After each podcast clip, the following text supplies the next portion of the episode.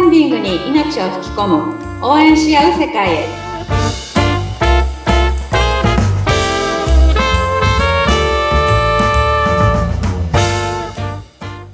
キャンプファイヤー公式パートナーの矢畑英子です。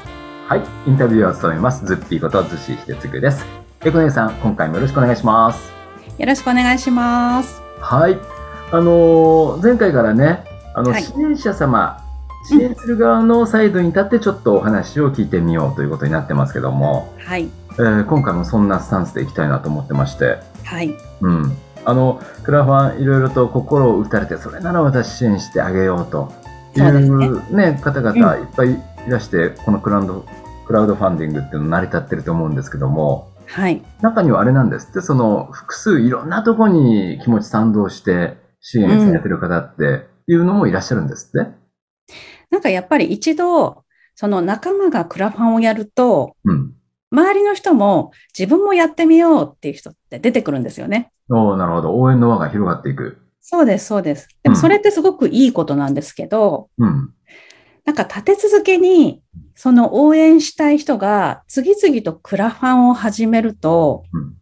結局こう支援ってし続けるっていう形が出てくるんですね。はい。複数やってるし、しかも。はい。うん。で、そのうちそれが続くと何が起きるかっていうと、うん。この人もクラファンやってるから、また支援しなきゃになるんですよ。おー、なんか本来の意味とちょっと違ってきますね。はい。うん。で、クラファン疲れっていう言葉ってう、結構私耳にすることが昔からあって。えーあ、クラファン作りやって、やってる方じゃなくて、支援してる方がクラファン疲れって言われるんですか。はい。へーだから、、支援疲れていうのかな支援疲れうん。ううん。ん。だクラファン疲れだから、なんかもう、支援しても、その、なんて言うんだろうこう、またここでお金使わなきゃっていう、うん。なんかしなきゃいけないから、リターン買ってるっていう人がうん出てきたりするわけですよ。なんかもったいないですよね。本来のね、志があって、よし、応援してあげようだったのが、そっちにはちょっと、ちょっと厳しいですよね。そうなんです。うん。なので、うんえっと、まあちょっと、6月の配信はね、こうのん支援者様側の気持ちになってみようっていうことで、うん私今回そのクラファン疲れをしている人もいるんだよっていうことを、うん。ちょっと聞いてる方に、はいはい。あの、お伝えしたいなと思ったんですけど、うん。あの、やっぱり皆さん、自分の知り合いとかは応援してあげたいわけですよ。まあ当然そうですよね。ううん。だけど、あの、当然皆さん、毎月、その、使うお金って限られていて、うん。そこの一部から、そこのお友達を応援したいって支援で、5000円使ったり1万円使ったりするわけですけど、うん。でも、ほら、本当はもっと自分の趣味に使いたいとかもあるわけじゃないですか、人って。ねえそれだけあったら洋服でも靴でもね、そうです、そう買えで。ますすからね。うん、うん。あの、そこで、周りはみんな応援してるのに自分だけリターン買ってないって、そういう現状が出たときに、ああ、うん。やっぱり私も買わなきゃってなるんですね。あ、もう義務になっちゃうわけだ、なんか。そう。うん。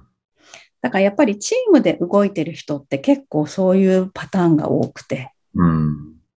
あの、もう立て続けにチームの人たちが、うんこう、クラファンを始めて、はいはいはい。だから、あこの人を応援したんだから、この人を応援しないわけにはいかないみたいな。うん。でもそれって、あの、私は逆効果というか、うん。あの、クラファンのいいところって、本当に応援したいって思った時にうん。支援できるものなので、うん。あの、疲れた時は休んでいいっていうのを私は言いたいんですよね。ああ、そうかそうか。うん。はい。あの、人の心理として、ここでちょっと一回でもこう、支う援かけちゃうと、うんもう逆にね、今まで応援してた、そっちサイドの人が、ストップしたことによってどう考えちゃうだろうかとかって、なんか、そういう心理状態って働くと思うんですけれども、そうですよね。うん、だから、それっってまあ、えっ、と、その人への気持ちもあるから、ちょっと罪悪感が出ちゃって、うん。支援しないことが罪悪感って感じる、かんそうそういう状況になっちゃうんですよね。うん。うん、わからないでもない、なんとなく。ううんん。いや、私もやっぱりその周りが応援してるのに自分だけしてないってって思う時はあるので、うん、うん。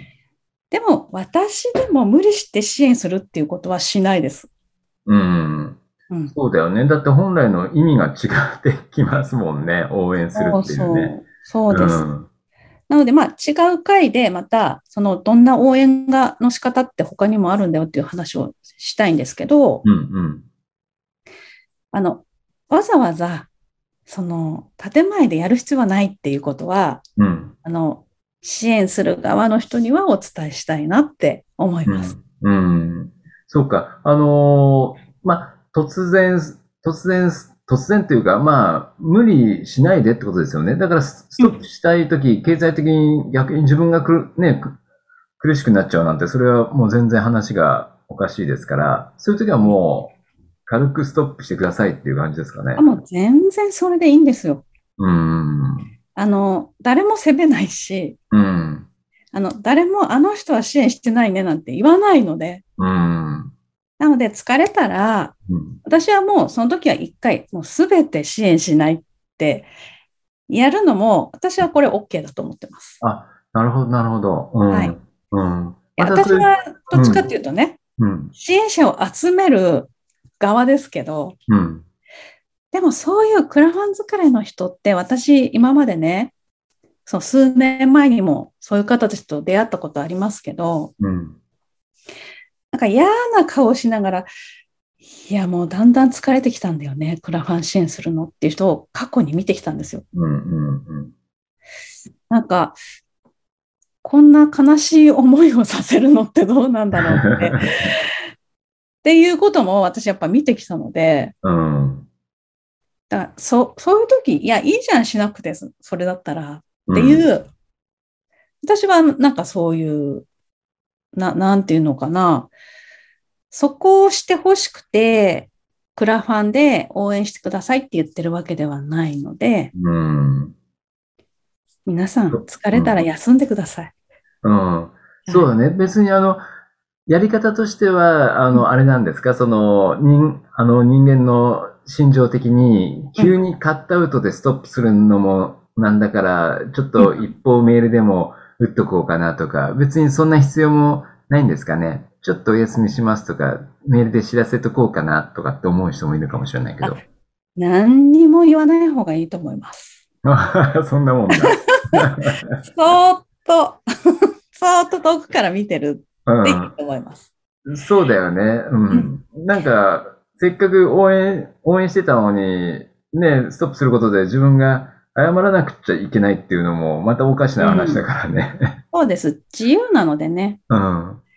だからそうだ逆に私はそうやって、ちょっと嫌な気持ちになったり、自分を責めたりっていう人が出てくるのが、まあ、そそこは私は、その、そういう人が出ないようにうん。していきたいっていう思うので、うん。そうだよね。いろいろとプロジェクトを作ってる側の英子姉さんとしては、うん。そういう、なんか逆に人に苦しみを与えるなんてもうそんなの、そんなとんでもないですよもんね。いや、だからう必ず、そういう仲間の皆さん以外も、うん。見てくれるきっかけってたくさんあるわけなので、はいはい。そこまで苦しんでうん無理して支援をするって、支援しないことに対して自分を責めるっていうのって、あの、全然問題ないです。そこまでし、あの気を使うほどのことではないので、うん。なるほど。うん。はい。もうもともと気持ちの問題からスタートしてるでしょうから、うんそうですね。うん、自分が苦しくなったらそんな苦しい思いをする必要はないと。ううんん。で、まして複数やってるんだったらもう一回全部、それ一回全部クリアするぐらいな気持ちでいいんじゃないってうん。いうところでしょうかね。そうです。うん。うんなので、まあ、支援の仕方って購入だけではないので。ああ、そっか。あはあ、い。そっか。それちょっと次回あたりお話、そんなお話も聞いてみたいですね。ああ、もうぜひ。うん。わかりました。はいえー今回あのークラファン疲れっていう方がいらっしゃって、うん。はい。そんな方いらっしゃいましたら、もう、もう何の連絡もなく、こう一回全部ストップしてみて、また俯瞰的にこう見ていて、また自分の気持ちが、あやっぱこの人応援しようかな、になったらまた始めればいいと。いや、本当にもうそれでいいんです。うん。だから気持ちの問題だもんね、もともとね。そうそうそう。でもね、やっぱりクラファン疲れした人もうん、やっぱりその、数ヶ月後、うん。うん。 1年後、2年後っていう時に、うんいや、これは応援したいんだよねっていうふうになってんですよ、やっぱそういう人たちも。ああ、やっぱりそうなんだ。うん。だからそれでいいんですよ。なこの、これを応援したいなと思ったら、うん。していただければ。うん。わかりました。もともとそういう気持ちのね、強い人たちでしょうからねうん。はい。そうですね。ええ、わかりました。クラファンズからちょっと気をつけてくださいね。ええ皆さんもね。は。はいい。ええ、これね今回もありがとうございました。はい、ありがとうございました。はい、次回よろしくお願いしますお。願いします。はい。